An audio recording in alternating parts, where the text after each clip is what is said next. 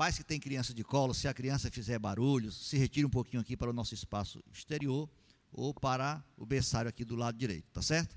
Pois bem, e talvez a notícia mais ameaçadora, mais preocupante para a humanidade tem sido as diversas tentativas da Coreia do Norte de mostrar que possui um arsenal nuclear capaz de atingir a nação mais poderosa do mundo, capaz de produzir uma terceira guerra mundial, cujas consequências seriam inimagináveis. Alguém perguntou a Einstein como seria a terceira guerra mundial, que armamentos se usariam na terceira guerra mundial. Ele disse: Na terceira guerra mundial eu não sei que armamentos serão usados.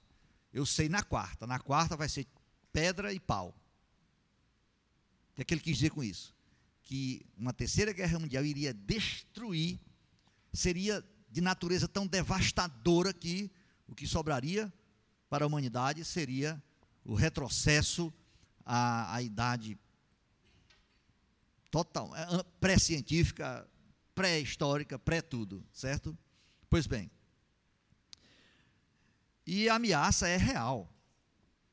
Parece que ele tem mesmo a capacidade é, de atingir devastadoramente os países ali da é, Japão, a Coreia do, do Sul e até os Estados Unidos.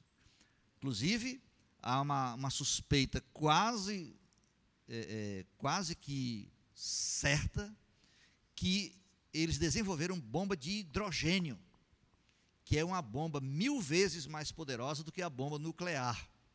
Certo? Então, estamos vivendo num tempo ameaçador. Certo? E nós, povo de Deus, olhando para esse, as estruturas desse mundo, poderosas, fortíssimas e a serviço do mal, construindo uma civilização de costas para Deus, arrogantemente desafiadora, nós olhamos para os montes e pensamos: de onde é que vai vir socorro para o povo de Deus? Meus irmãos, os primeiros cristãos também viveram um cenário, guardando-se as devidas proporções, semelhante a esse. Eles também estavam rodeados de possibilidades é, pessimistas de todos os lados. Os cristãos dos dias apostólicos, é, em algumas regiões, especialmente na região da Ásia Menor, eles não tinham, eles não tinham certeza a respeito do futuro, porque eles estavam sistematicamente sendo rejeitados e maltratados pela sociedade do seu tempo. Inclusive, praticava-se muito contra os cristãos o, o, o, espoliamento dos bens. Por exemplo, é, um cristão, um judeu, que se convertia a Cristo, ele era é, deserdado da família.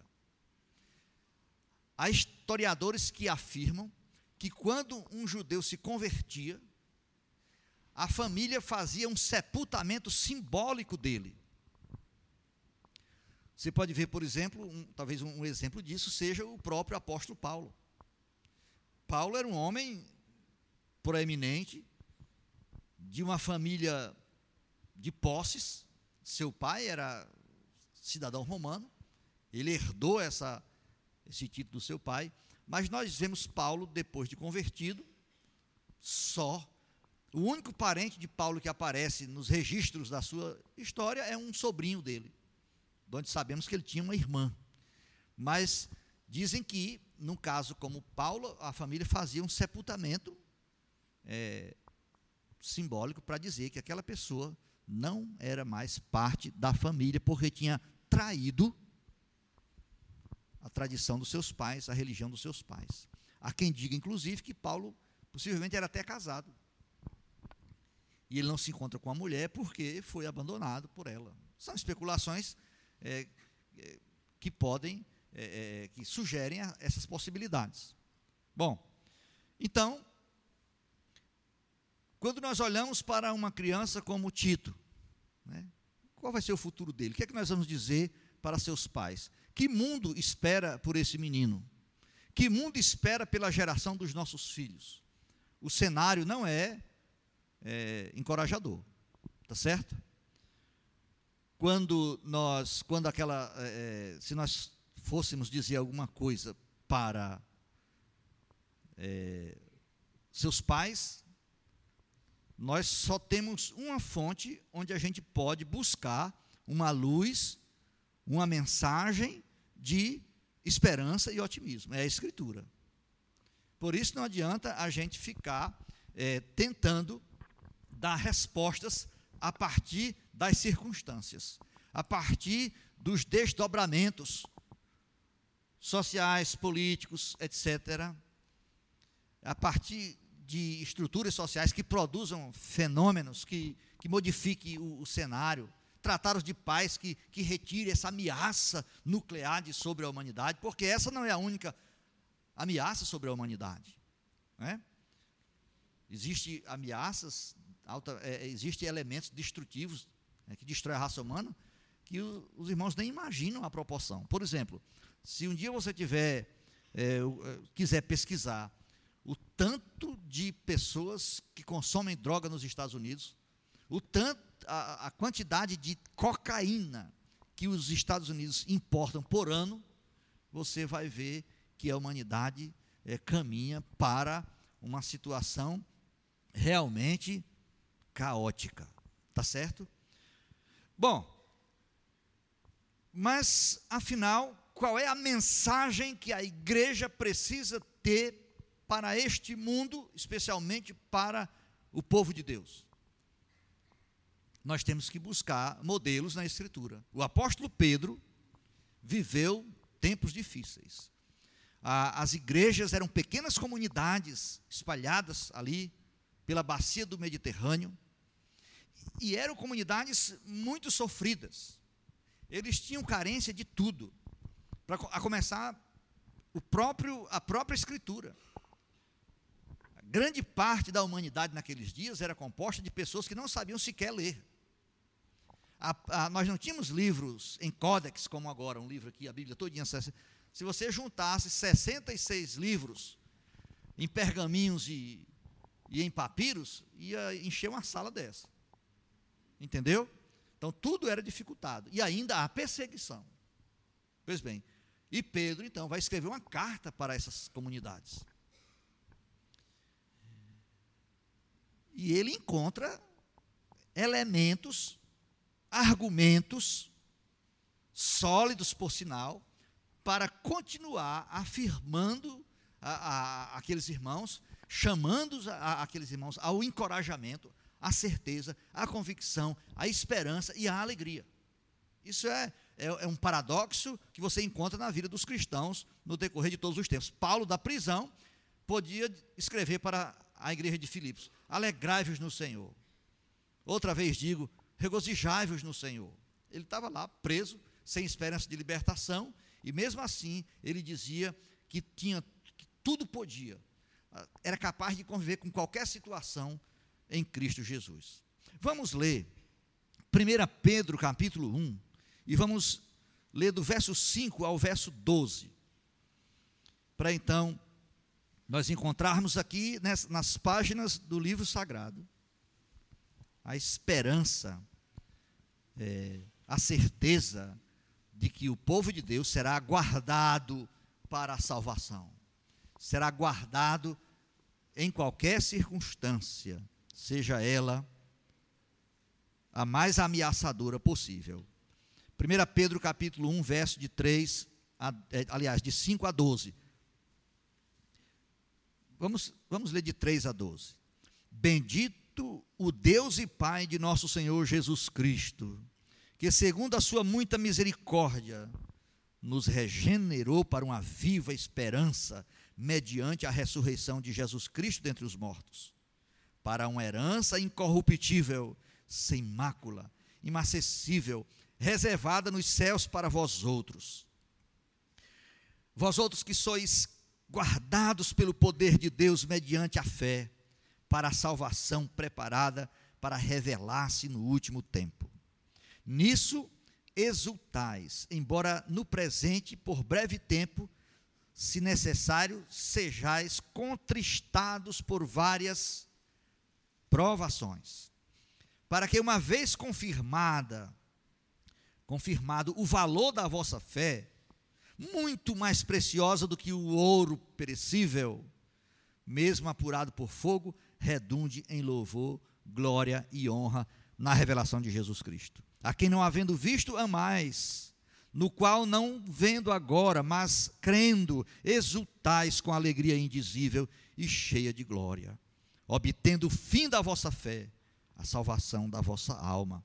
Foi a respeito desta salvação que os profetas indagaram e inquiriram, os quais profetizaram acerca da graça a vós outros destinada, investigando atentamente qual a ocasião ou quais as circunstâncias oportunas indicadas pelo Espírito de Cristo que neles estava, ao dar de antemão testemunho sobre os sofrimentos referentes a Cristo e sobre a glória que os seguiria, os seguiriam. A eles foi revelado que não para si mesmos, mas para vós outros ministravam as coisas que agora vos foram anunciadas por aqueles que, pelo Espírito Santo, enviado do céu, vos pregaram o Evangelho, coisas que os anjos anelam perscrutar. Muito bem.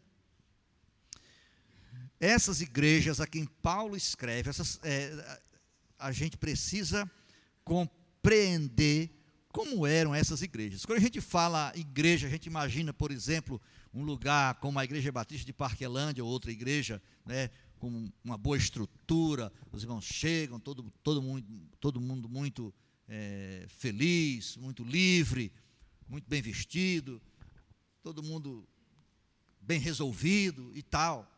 Mas muita gente faz, aqui tem gente que faz seis meses que não sofre, não tem não? Mas naqueles dias não eram assim. As igrejas eram pequenas comunidades que se congregavam nas casas é, as reuniões dos, dos, primeiros cristãos eram muito simples, muito despojadas. Eles se reuniam para cantar, estudarem as escrituras, compartilharem o pão e o vinho e tal, e prosseguirem com fé em Cristo. Mas eram pequenas comunidades, como eu falei, humanamente frágeis. É, então, essas comunidades, a, a, a quem Pedro vai dirigir essa epístola, eram compostas de irmãos possivelmente, que estiveram lá em Jerusalém durante a festa do Pentecostes, se converteram lá naquela, naqueles, naquele evento em que o Espírito Santo desceu e Pedro pregou e três mil pessoas se converteram. Aqueles estrangeiros que estavam ali, gente do Ponto, da Capadócia, da Ásia, da Bitínia, voltaram para os seus lugares de origem com a fé em Cristo.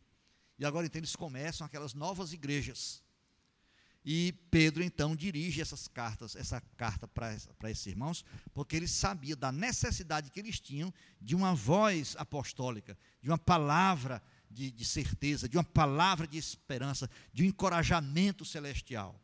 Então, esses cristãos, é, eles eram é, tratados por Pedro como peregrinos, pessoas espalhadas, pessoas que estavam neste mundo mas que não pertenciam a este mundo. Esses, esses peregrinos espalhados pelas igrejas locais de toda aquela região eram pessoas vivendo é, pendurada entre dois mundos. Por um lado, elas eram habitadas pelo Espírito Santo, elas estavam tocando em coisas do mundo por vir. Elas estavam cheias de esperança, amavam ao Cristo que elas nunca tinham visto e aguardavam uma, herança gloriosa essa, essa, essa esperança os enchia de felicidade. Mas, por outro lado, eles tinham que conviver com circunstâncias devastadoras. Como eu falei, é, na Ásia Menor, é, a situação foi muito difícil para o cristão, mormente no primeiro e no segundo século.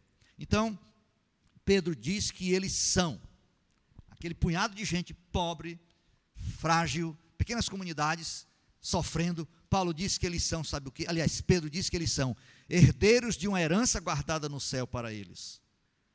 Isso os encorajava no enfrentamento das circunstâncias. Pedro não ignora os fatores circunstanciais demolidores que afligiam aqueles irmãos, mas Pedro dizia: olhe, olhem, quero dizer uma coisa para vocês: vocês são herdeiros de uma herança celestial. Vocês têm, vocês são pobres, mas na pobreza de vocês, vocês têm uma riqueza muito mais preciosa do que o ouro, fé em Cristo. Vocês são é, guardados por Deus para receberem uma herança vinda da parte de Deus quando Cristo voltar. Então, essa Pedro afirma com toda a convicção: vocês são, versículo 5, vocês são guardados por Deus. Vocês podem olhar para o lado direito e ver que as circunstâncias, que os ventos estão soprando contra vocês. Olhem para o lado esquerdo e vocês vão ver os escarnecedores e os perseguidores.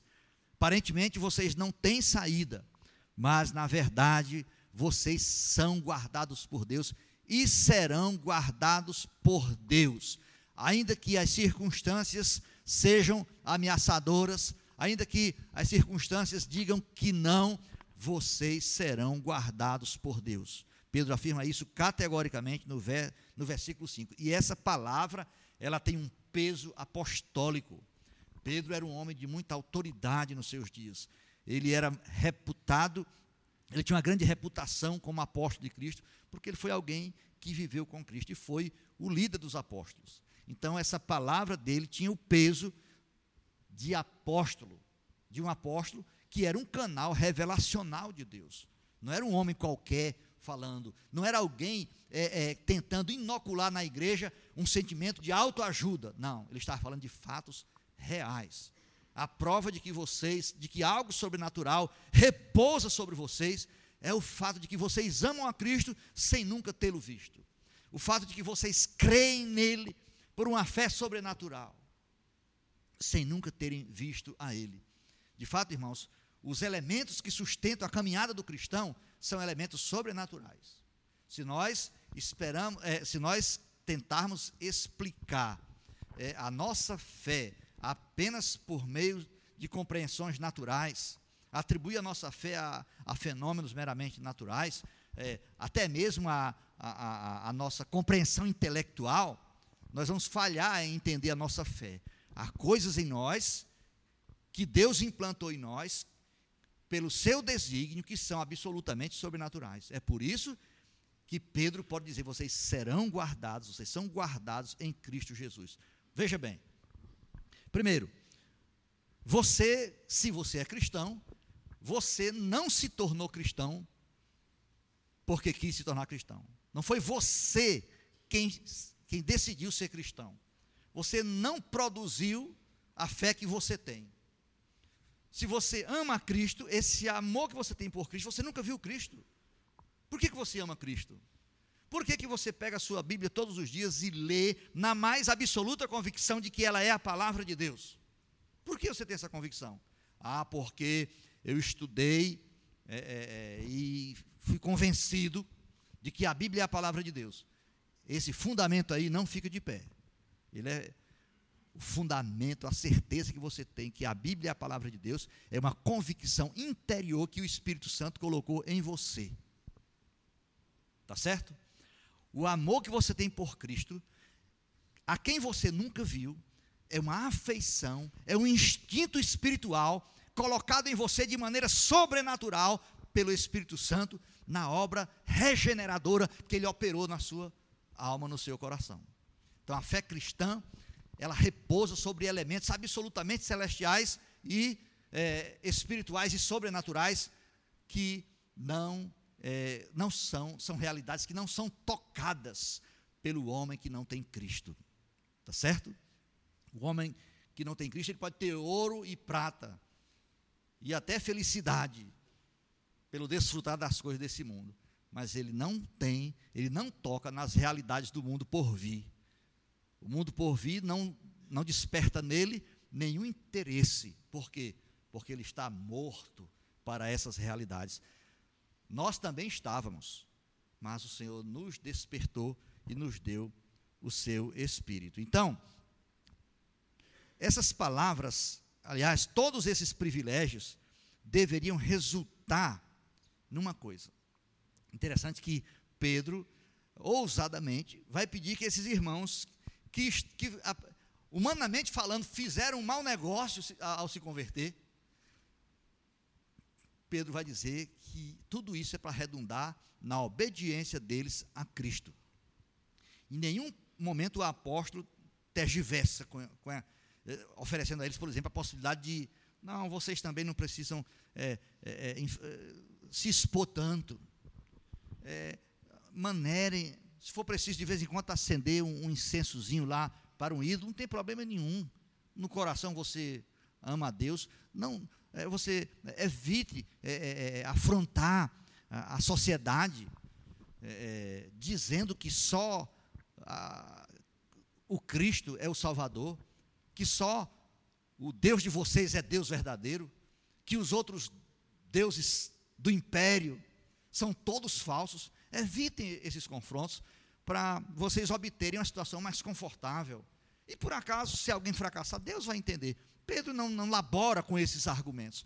Pedro diz: vocês têm todas as razões, apesar de estarem sofrendo, apesar de todas as circunstâncias ameaçadoras, vocês têm todas as razões para serem fiéis a Cristo, para prosseguirem olhando para Cristo, porque o que vocês estão perdendo por causa de estarem seguindo a Cristo não se pode comparar com as riquezas que vocês já desfrutam em parte e que finalmente vocês é, desfrutarão em plenitude quando forem tomar posse da herança que está guardada para vocês.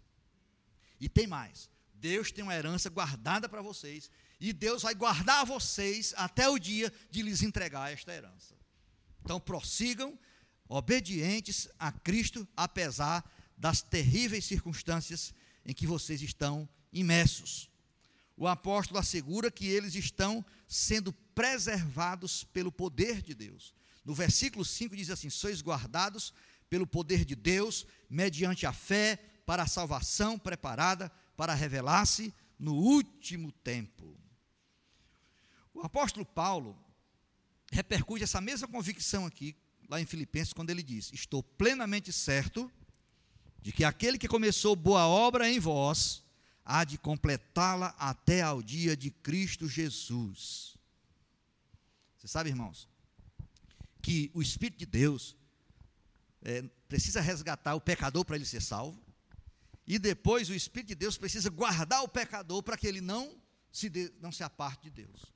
E essa garantia nós temos, os eleitos têm. O Senhor não apenas nos resgatou da perdição para a salvação, no dia em que Ele nos chamou eficazmente pela pregação do Evangelho, no dia em que Ele nos convenceu interiormente sobre Cristo, sobre o nosso estado. Não, não foi somente naquele dia.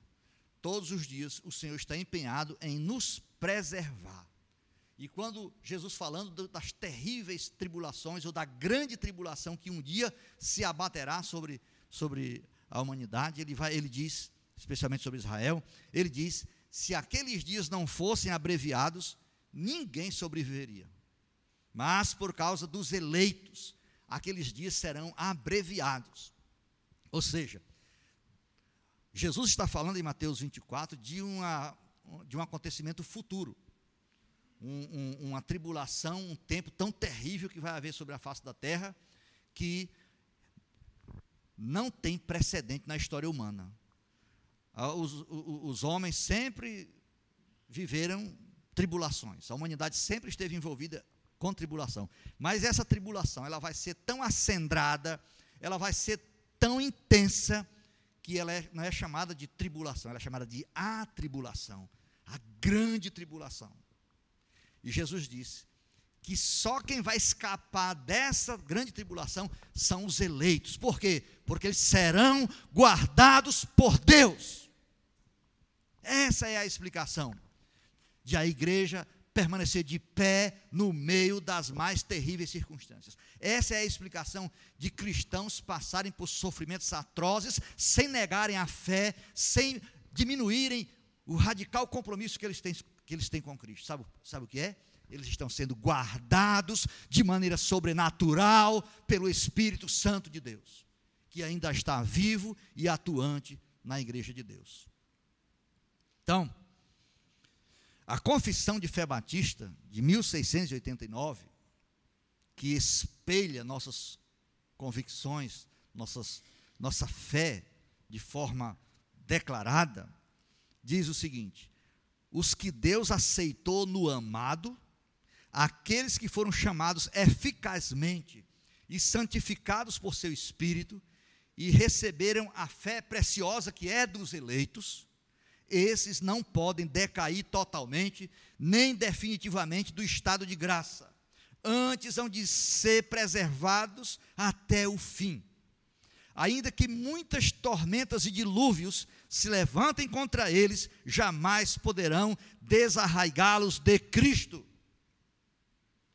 Pense aí em alguma coisa, por mais devastadora que seja, a nudez, né, a falta de recursos para se vestir, a fome, a falta de recursos para é, trazer provisão alimentar para a família, a prisão, a perseguição, a, o que mais? A, forças sobrenaturais, forças desse mundo, nem a morte, nada poderá separar o cristão de Cristo Jesus. Romanos capítulo 8, versos de 38 a 39. Nada. Nós estamos amarrados a Cristo definitivamente. E Pedro quer dizer que nós estamos amarrados em Cristo a fim de, que a gente se libere de outras amarrações. Nós cristãos, quando nós negligenciamos o cultivo das verdades de Deus, quando nós é, não trabalhamos o contato permanente com a revelação de Deus, que alimenta a esperança que há em nós, que alimenta as convicções, as certezas que, que o Espírito colocou em nós, nós começamos a ficarmos vulneráveis ao medo. Circunstâncias, sejam elas de doenças, de desemprego, ameaças é, globais de uma guerra nuclear, qualquer coisa é capaz de fazer a gente tremer. Por quê? Porque nós tiramos os olhos dessas verdades aqui e começamos a olhar como Pedro, né? tirou os olhos de Cristo e olhou para o mar, começou a afundar. Mas quando a Bíblia diz, quando Pedro diz que nós estamos guardados pelo poder de Deus, ele está lançando mão de um termo militar. É, alguém guardado é alguém, é, é, alguém colocou um guarda para proteger a sua casa. Então você está lá e o governo mandou um, um militar lá por guarda na sua casa. É um termo militar para falar de um, de um homem que está numa, numa guarita, né? lá olhando em volta, em, protegendo o acampamento é, dos, dos guerreiros que estão lá dormindo, sei lá o quê. Então, Deus, pois, guarda. Deus está vigilante, atuante, envolvido em proteger o seu povo. Que, é que, é, o que é que a palavra de Deus diz? O guarda de Israel não dorme. Uma referência ao, a, a, a, ao guarda militar que fica lá na porta da cidade, num, numa casinha lá, olhando para ver se algum inimigo se aproxima. Se alguma escaramuça de ameaçadora começa a vir na direção do portão, ele, ele toca a trombeta e todo mundo se acorda para defender a cidade. Ele não pode dormir, mas por ser humano, às vezes o guarda cochilava. Mas a palavra de Deus diz: o guarda de Israel, aquele que pôs guarda sobre o seu povo, aquele que guarda o seu povo, não dormita, não descuida, não guarda. Se há alguém que tem motivo para se sentir seguro nesse mundo, é o crente, é o cristão. Então, Filipenses 4, 4 7 diz: E a paz de Cristo, que excede todo entendimento, guardará o vosso coração e a vossa mente em Cristo Jesus. Então, é, outro termo militar aqui. A paz de Cristo, que excede todo conceito humano, que excede toda a capacidade de, de entendimento humano. Ou seja, a, a paz sobrenatural, uma paz que só Deus tem e só Deus pode dar. Ele vai guardar o nosso coração e a nossa mente em Cristo Jesus. Agora, nós estamos sendo guardados para quê? Nós estamos sendo guardados para uma herança guardada. Pedro disse que eles estavam sendo guardados pelo poder de Deus para receber uma herança que estava guardada para eles. A esperança do cristão, irmãos, ela é escatológica. Ou seja, ela é uma esperança para o futuro, para o fim dos tempos. Né? Ah, ainda o verso 5 diz: Sois guardados para a salvação preparada para revelar-se no último tempo. Quando a nossa fé perde a sua dimensão escatológica, nós capitulamos diante do aqui e agora. É isso mesmo. Quando o cristão perde de vista o fato de que as grandes promessas, de que a realização plena de sua redenção só será é, é, completada lá na volta de Cristo, de que a, a herança que ele tem guardada para ele, ele só vai fruí-la plenamente lá no final do, dos tempos, lá na consumação, quando Cristo voltar. Então, se ele guarda, é, se ele tira esse elemento da sua esperança, então ele começa a olhar apenas para os limites desta vida. E ele vai colocar a sua esperança na saúde, na situação financeira, na, nas coisas pertinentes a esta vida. E o que acontece? A palavra de Deus denuncia que se alguém espera em Cristo só para esta vida, é um miserável. É, o mais, é mais miserável do que o incrédulo. É muito mais incoerente do que o incrédulo, porque Cristo não, não foi oferecido para é, realizar a, a, as nossas aspirações apenas nesta vida, apenas temporais. Aliás, o contrário é que acontece. Muitas das nossas aspirações terrenas não se concretizarão. Tem gente aqui hoje à noite que passou por situações que não, não queria passar. Perdeu um emprego, perdeu um ente querido, não não estava não tava na, na, na, na sua prancheta essa perda, mas ela aconteceu ela chegou. Mas e você é cristão?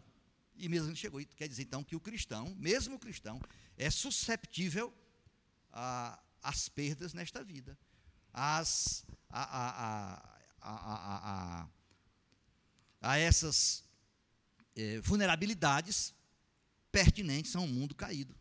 Por isso que o cristão não pode ficar olhando para esse mundo e achar que aqui está todas as respostas para ele, porque nem sequer tem essa promessa para ele. Quando nós vamos lá no Antigo Testamento, Abraão estava lá, saiu da Caldeia para possuir uma terra que Deus tinha prometido para ele. Mas quando ele chega na terra, os caldeus são os donos da terra. E os caldeus são militarmente muito superiores a Abraão. E Abraão peregrinou em tendas ali, sem nunca possuir a terra. Ele, ele teve a, a, a experiência de, como herdeiro daquela terra, ter que sair dela para o Egito fugindo da fome, promovida pela seca, pela estiagem, comum na Palestina naquele. E ele teve que ver a morte é, da, de Sara, ele teve que conviver com, esses, com essas situações. Então, logo ele foi convencido de que aquela terra não era a terra final e plena que Deus tinha para ele. Ela era apenas uma, uma, uma, uma parcela da sua herança. Aí, quando a gente chega no Novo Testamento, a revelação progride, e o escritor vai dizer em Hebreus o seguinte: que, na verdade, Abraão, enquanto olhava para aquela terra, ele estava enxergando a cidade cujo edificador é Deus. Jesus Cristo, aliás, falando de Abraão, irmãos, ele disse: sabe o que? Abraão viu o meu dia e alegrou-se nele. Isso significa que Abraão, lá naquela, nas suas atividades cotidianas, lá, enquanto peregrinava em torno da terra é, prometida, ele estava alçando os olhos da sua fé, as aspirações do seu coração, lá para frente, muito à frente. Por, porque quando, quando Jesus disse que ele, Abraão viu o meu dia, como que ele viu os judeus disseram, mas espera aí, você não. Como é que você viu? Como é que Abraão viu o seu dia se você eh, nasceu dois mil anos depois de Abraão? Mas ele viu. Quer dizer, ele prelibou. Ele tinha tanta convicção do que Deus ia fazer, que ele assumiu aquilo como sendo já real, porque de fato era mesmo. E ele foi tomado de intensa alegria ao contemplar o cumprimento de todas as promessas que tinham sido feitas para ele. Você pode ver Abraão enfrentando aflições terríveis. Quando ele foi oferecer Isaac, quando ele teve que despedir Ismael, eh, Ismael né? situações de dificuldade enorme, quando ele, por exemplo, colocou em risco a, a existência de sua família lá no Egito. Então, Abraão enfrentou situações de muita dificuldade, mas a, ele extraía a esperança e a alegria dele da percepção que ele tinha de coisas que ainda iriam acontecer. Então, esse mundo não entende isso. Jean-Paul Sartre um filósofo existencialista francês, ele dizia que a vida é um hiato entre dois nadas. Ou seja, nada existia antes de você nascer e nada existirá depois que você morrer. Então, o prazer do homem que não tem Deus não pode esperar. Por isso que o sujeito mata e faz o que, o que for preciso fazer para ganhar dinheiro, para conquistar possibilidade de, de, de realizações aqui na terra. Por quê? Porque os sonhos dele, o prazer dele, as aspirações dele não pode esperar. Tem que ser cumprido dentro de um curto espaço de 60, 70 anos. O cristão não é assim. O cristão não é assim. Os cristãos da Ásia Menor estavam sofrendo e possivelmente eles não seriam libertados de tal sofrimento. E vou dizer, um, e vou dar, dizer para vocês um fato histórico eles não foram aliviados do sofrimento deles. Muito pelo contrário. Quando chega o raiar do segundo século, a perseguição que antes era é, abrandada, era, era, era uma reação da sociedade, passa a ser uma política de Estado na Ásia Menor. Então, a tribulação e o sofrimento não foi retirado deles. Muitos daqueles cristãos viveram até o último dia de sua vida sem desfrutar de nenhuma estabilidade oferecidas a ele pelo mundo no qual eles estavam imergidos. Entendeu? Mas mesmo assim, eles não deixaram de ser felizes e não, deixa, e não deixaram de possuir uma esperança exuberante. Por quê? Porque a semelhança de, Ab de Abraão, eles viam o dia de Cristo e se alegravam nesse dia eles estavam esperando a salvação que vinha chegar para eles, a plenitude da salvação, a herança em plenitude com a vinda de Cristo. E por causa disso, eles se tornavam fortes, resistentes ao sofrimento. Eles seguiam as trilhas de Cristo. Hebreus capítulo 12 diz é, que nós devemos olhar para Jesus, o autor, o desbravador da nossa fé, o qual pelo gozo que ele estava proposto, suportou a afronta e fez pouco caso da ignomínia dirigida a ele pelos pecadores. Por quê? Porque ele tinha em vista aquilo que estava prometido para ele. Era tão grande, era tão magnífico, era tão estonteante que ele podia suportar por um pouco tempo a contradição dos pecadores. É a mesma coisa com, com o cristão. Grande parte das nossas frustrações nasce do fato de que nós ao invés de estarmos agarrados à esperança do Evangelho, ao invés de estarmos com os nossos corações, corações alçados para o dia de Cristo, estamos querendo as migalhas deste mundo aqui e agora. No caso do incrédulo, sua necessidade de realização reivindica ação imediata. Consumismo, sexo, entretenimento, projeção social, ele tem pouco tempo para justificar sua existência. Pedro está ministrando a pessoas que estão sofrendo. Admoesta para que eles abram os olhos na direção do futuro. A totalidade da salvação aguarda o retorno de Cristo para revelar, para revelar-se. Irmãos, Vou dizer uma coisa para vocês. com toda a reverência diante do Senhor. Se o que o Senhor tem prometido, é, é, tem para mim, for apenas o que Ele me deu nesta vida, eu não teria nenhum interesse no cristianismo. Porque eu sou cristão há 40 anos. Próximo mês vai completar 40 anos que eu sou, aliás, 41 anos no próximo mês que eu sou cristão. E nesses 41 anos de cristão, eu nunca passei um ano sem sofrer. Já tive frustração de todo que é jeito. Estou envelhecendo, estou até ficando feio. Entendeu? Quer dizer, então já já vivi apertado, com dificuldade, né? É, doença na família e tal. É, perdi pessoas que eu amava durante esse tempo todo. Então, se é só isso, para que, que eu quero só isso? Mas, é claro que não é só isso. A totalidade da salvação ainda não foi entregue a nós. Nós já temos as certezas. Nós já temos a certeza que os nossos pecados foram pagos pelo Senhor Jesus Cristo, pregado na cruz, derramando o seu sangue por nós. Isso nós já sabemos. Nós sabemos que em nenhum tribunal do universo nós seremos jamais condenados. Por quê? Porque o problema judicial da nossa culpa foi plenamente resolvida no Calvário. Nós sabemos que o pecado não tem mais domínio sobre nós e o pecado não mais nos alcançará com suas penalidades eternas.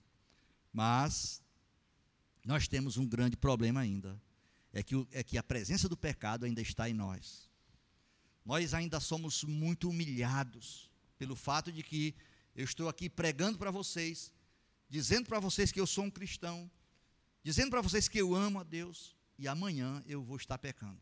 Eu não sei nem que pecado que eu vou fazer amanhã, mas existe a possibilidade de amanhã eu cometer qualquer pecado.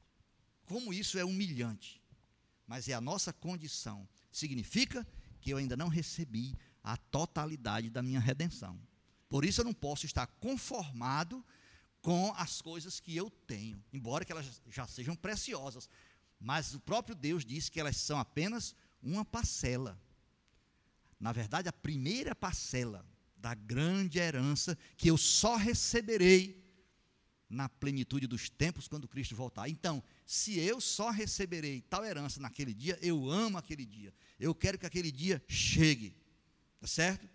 E quando eu estiver morrendo, se eu estiver lá no hospital com um bocado de borracha ligado em mim, desliga aquelas borrachas. Eu não quero ficar com um negócio enfiado na minha venta, não. Eu quero é ir logo, certo? Na hora de morrer, a única coisa que eu quero fazer é morrer, certo? Então, às vezes a pessoa está lá já morta, e o pessoal bota um negócio aqui, bota outro aqui. É, teve um ex-presidente da República que a mãe dele ficou, acho que um ano, entubada lá. Para que isso? chegou a hora de a gente morrer, a gente tem que morrer. E para o cristão, é partir para a, a presença do Senhor, para nunca mais pecar contra o Senhor. Então, é, a salvação espera a sua plena realização na volta de Cristo. O verso 13, capítulo 1 mesmo, verso 13, diz assim: por isso, cingindo o vosso entendimento, sede sóbrios e esperai inteiramente na graça que vos está sendo trazida na revelação de Jesus Cristo.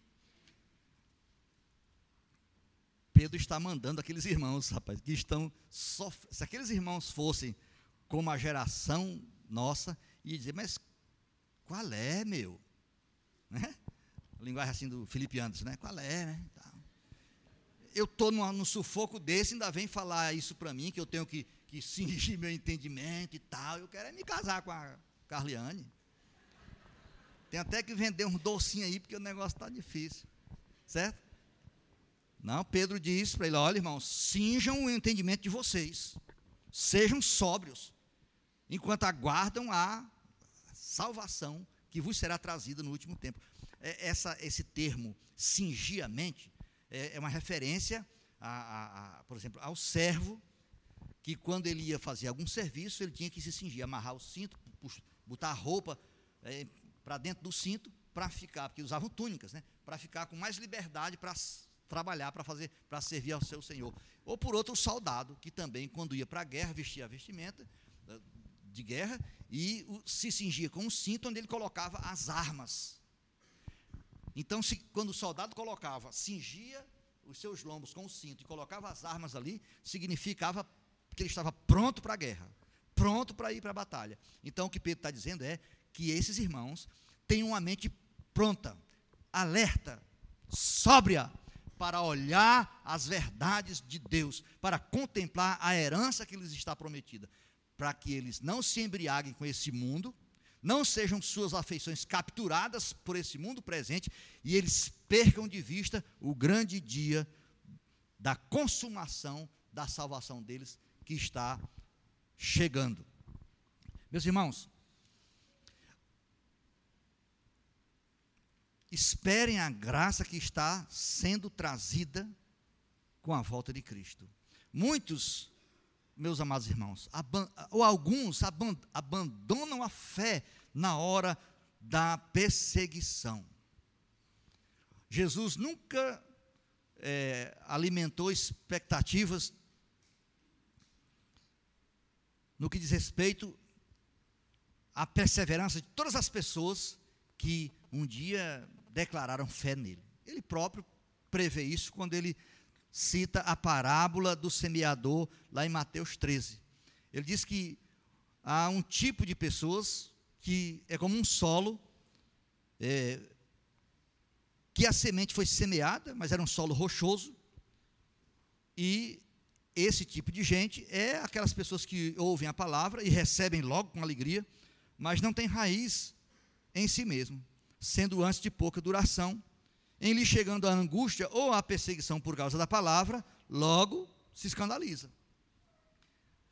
Esse texto aqui não, fala, não está falando a respeito dos, dos eleitos, não está falando a respeito dos verdadeiros cristãos e das verdadeiras conversões. Está falando de um tipo de conversão temporária, em que a pessoa, motivada por algum sentimento é, religioso, algum sentimento mais elevado, é, algum enlevo espiritual, é, começa a, a querer se inserir dentro do povo de Deus e até se declarar cristão. Mas o tempo vai provar que ele não é cristão, que a palavra de Deus não enraizou-se no coração dele. Por quê? Quando chegar as complicações, os desconfortos por causa da palavra, ele vai fazer, ele vai escolher justamente abrir mão da palavra para não conviver com o, com o desconforto produzido pelo seu compromisso radical com Cristo. Então, é, prosseguindo, muitos, alguns abandonam. A esperança escatológica é necessária para o diálogo do cristão com o sofrimento. Eu sei que é, é muito difícil pregar essa mensagem para, um, para vocês. Porque, como eu falei, aqui tem gente que faz seis meses que não sofre. Então, se eu tivesse pregando essa mensagem para os irmãos da Capadócia, da Bitinha, da, lá da, da Ásia Menor, eles estariam tudo assim, ah, meu Deus, é isso mesmo. Por quê? Eles estavam em plena experiência de sofrimento, certo? Mas a palavra de Deus precisa produzir em nós é, musculatura espiritual, mentes cingidas, para quando o sofrimento bater na nossa porta, seja de forma individual, seja numa mudança drástica no, no, no, na estrutura social do país, não sei, a gente esteja preparado para é, dialogar com o sofrimento. Mas não é possível contornar o sofrimento. Nenhum de vocês pode dizer, olha, eu vou ser cristão e eu sei que eu nunca vou sofrer. Não. Você não pode considerar essa, essa, essa pode, não pode alimentar essa expectativa porque ela é ilusória, ela não é real. Um dia, algum tipo de sofrimento vai bater na sua porta. Então, é, a, a, você precisa dialogar com o sofrimento, com as perdas. E como é que você faz isso? Com as promessas da palavra de Deus. Né? Como, como foi que Jesus dialogou com Satanás? Vamos dizer assim, respondeu a Satanás com a palavra de Deus. Aqui também, como o cristão dialoga com o sofrimento? Verso 5 e 6. Olhem aí. Sois guardados pelo poder de Deus mediante a fé para a salvação preparada para revelar-se no último dia. Nisso exultais. embora no presente, em breve tempo, se necessário, sejais contristados por várias provações. Eles estavam sofrendo, mas Pedro sabia que exultariam de alegria quando pensassem no que receberiam na volta de Cristo. Então, a maneira de eles dialogarem com, com, as, com os paradoxos das circunstâncias era trazendo à mente a volta de Cristo. Quando o Senhor voltar, eu terei todo o repouso. Quando o Senhor voltar, eu terei todas as respostas. Quando o Senhor consumar sua redenção, eu terei todas as minhas contradições equacionadas. Então, é assim que o cristão dialoga com o sofrimento. É a, a herança guardada para nós é uma resposta à, à fragilidade e às circunstâncias é, que o pecado nos impõe. Por exemplo, é, a nossa herança incorruptível, ela está muito relacionada, por exemplo, ao nosso ao corpo físico que nós receberemos no lugar desse aqui. Meus irmãos, é, nós habitamos num corpo totalmente submetido à lei do pecado. Né?